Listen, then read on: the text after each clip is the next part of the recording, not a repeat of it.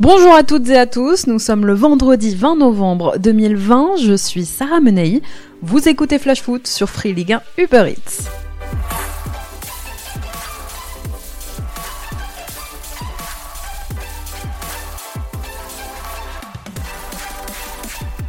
En pleine 19e édition des Journées de l'arbitrage, qui se dérouleront jusqu'au 29 novembre, ils ont décidé de dire stop.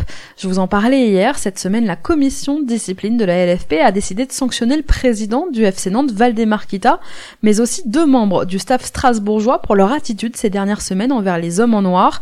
Dans une très rare réaction à une décision de la commission de discipline, le syndicat des arbitres a pris acte des sanctions et a rappelé dans un communiqué on ne saurait tolérer des actes d'intimidation envers le corps arbitral, on ne touche pas à un arbitre il est assez rare quand même qu'ils sortent de leur réserve, preuve peut-être qu'ils sont à bout. Sachez d'ailleurs que la LFP a indiqué aujourd'hui qu'une minute de silence serait observée dans tous les stades de Ligue 1 et de Ligue 2 ce week-end en hommage à l'ancien arbitre Stéphane Moulin, disparu il y a 10 jours à l'âge de 57 ans.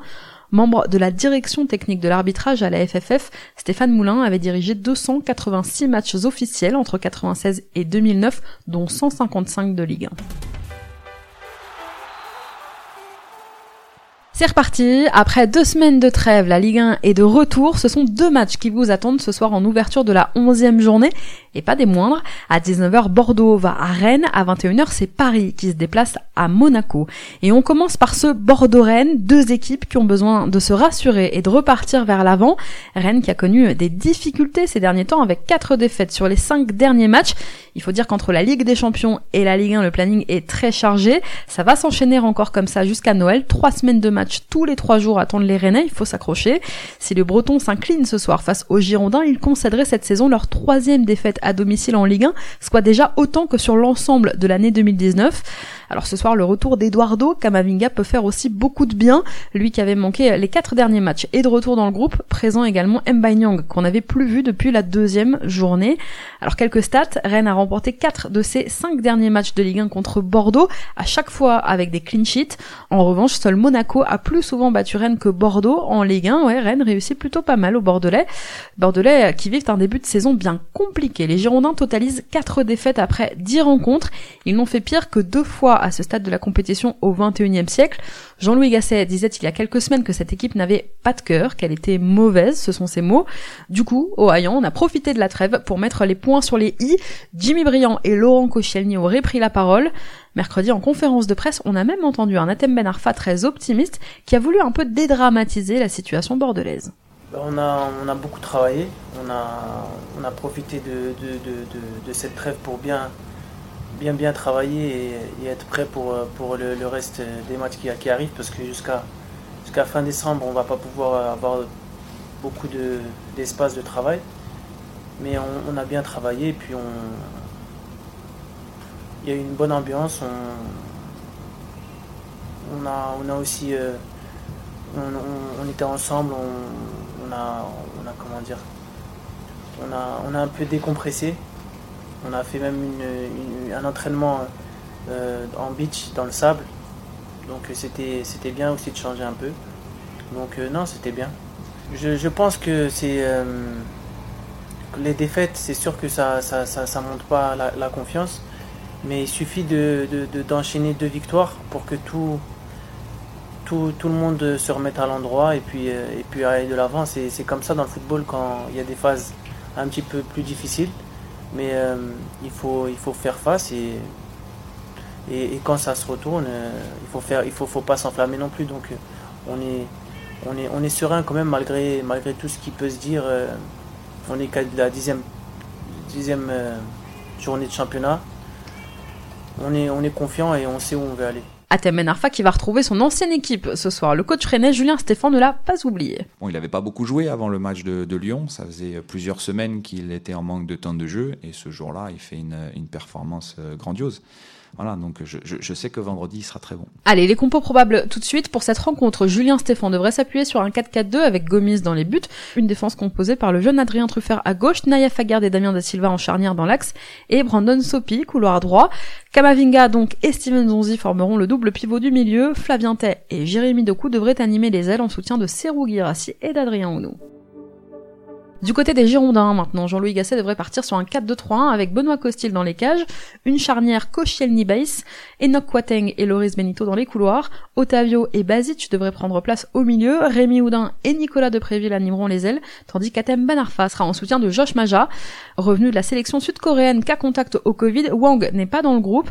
Après de longues semaines d'absence, en revanche, l'attaquant nigérian Samuel Kalou est quant à lui de retour. Rennes-Bordeaux, coup d'envoi 19h. À 21h, c'est Paris qui affronte Monaco. Pour ce match, vous avez encore le temps de faire vos compos. Thomas Tuchel peut enfin enregistrer quelques retours. Kylian Mbappé, bien sûr, Presnel Kimpembe, mais aussi Case Ruiz. En revanche, même s'ils ont repris le chemin de l'entraînement, Marco Verratti et Mauro Icardi en phase de reprise sont encore trop justes. Ils ne sont pas du voyage ce soir. Tout comme Ander Herrera qui a pris lui un coup à l'entraînement cette semaine. Également absent, Julian Draxler, Idriss Gueye, Thilo Kerrer et Juan Bernat. Je vous en ai beaucoup parlé cette semaine. Petite euh, interrogation en ce qui concerne Neymar. Il est dans groupe. Il sera ce soir avec ses coéquipiers à Monaco sur le banc. Pourrait l'apercevoir fouler la pelouse quelques minutes en fin de rencontre. Alors l'objectif ce soir pour Thomas Tuchel, ne perdre évidemment personne en route et s'imposer à trois jours de recevoir le RB Leipzig en Ligue des Champions. On parlait du calendrier de Rennes il y a quelques minutes, calendrier aussi complètement dingue pour Paris qui va enchaîner vraiment dans ces prochaines semaines.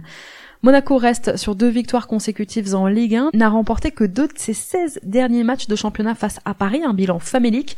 Ce soir en plus, Nico Kovac va devoir lui aussi composer avec de nombreux absents. Le principal, Wissam Ben Yedder, positif au Covid, pas dispo pour vos compos MPG, désolé.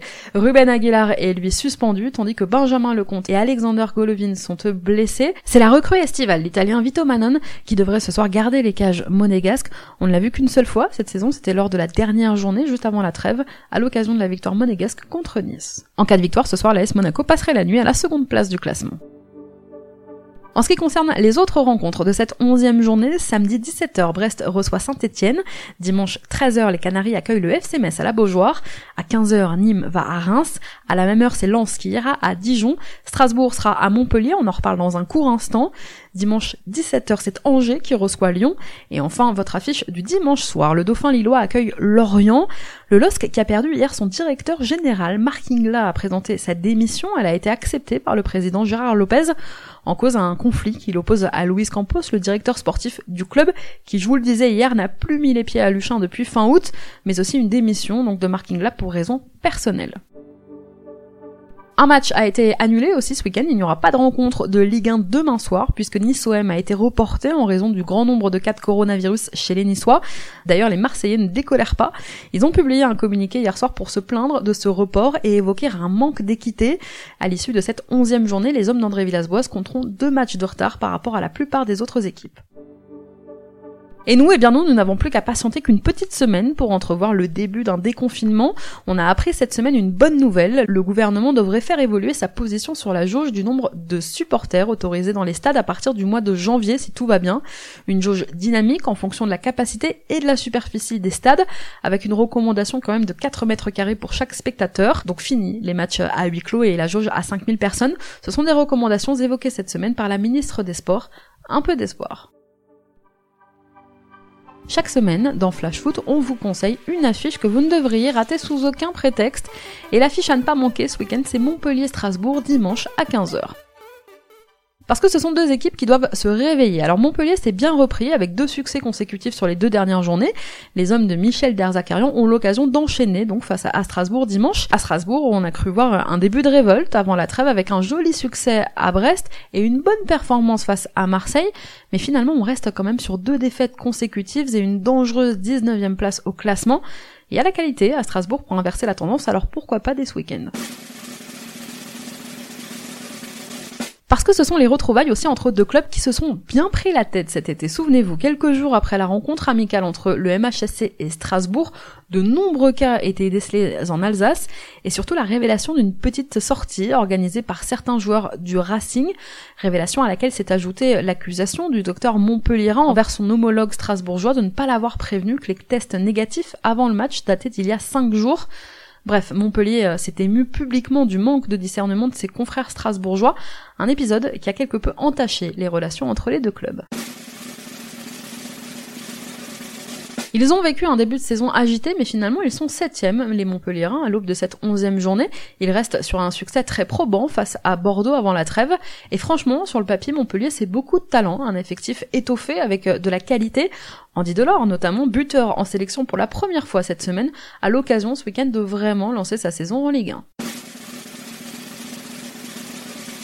Un choix fort aussi ce week-end, peut-être le plus fort des 4 ans de mandat de Michel Derzakarian sur le banc montpelliérain. Vittorino Hilton devrait commencer cette rencontre sur le banc. À 43 ans, le capitaine montpelliérain ne débutera pas une rencontre de Ligue 1 pour la première fois depuis très longtemps. Lui qui est disponible puisqu'il est de retour de suspension. Un turnover assumé par son coach en conférence de presse, alors que Montpellier vient d'enchaîner deux succès dans un nouveau système avec une défense à 4. Eh bien, Michel Derzakarian veut continuer sur cette voie. Le gardien suisse Jonas Somlin est de retour de blessure et devrait prendre place dans les cages. Junior Sambia devrait lui retrouver son couloir droit pour une quatrième titularisation cette saison. À gauche, en revanche, Ambroise Oyongo laissera sa place, sans doute à Mihailo Ristic, dans la mesure où l'international camerounais n'est rentré que ce matin d'Afrique, où il disputait des matchs de qualification pour la Cannes. Et enfin, donc, euh, une charnière Daniel Congré, Pedro Mendes, peut-être le premier pas vers la retraite pour Vito. Bon, en plus, il va faire un temps magnifique ce week-end à Montpellier, donc vous aurez de belles images d'un stade vide, mais ensoleillé. Bon, j'espère vous avoir convaincu, on en reparle lundi. N'oubliez pas que tout le week-end, vous pourrez revoir en quasi direct tous les buts, les résumés et tous les plus beaux gestes de cette onzième journée de Ligue 1 sur votre appli Free Ligue 1 Uber Eats. Merci à tous d'avoir été avec nous, bon match ce soir, bon week-end. C'était Sarah Menei, vous écoutiez Flash Foot, on se retrouve lundi.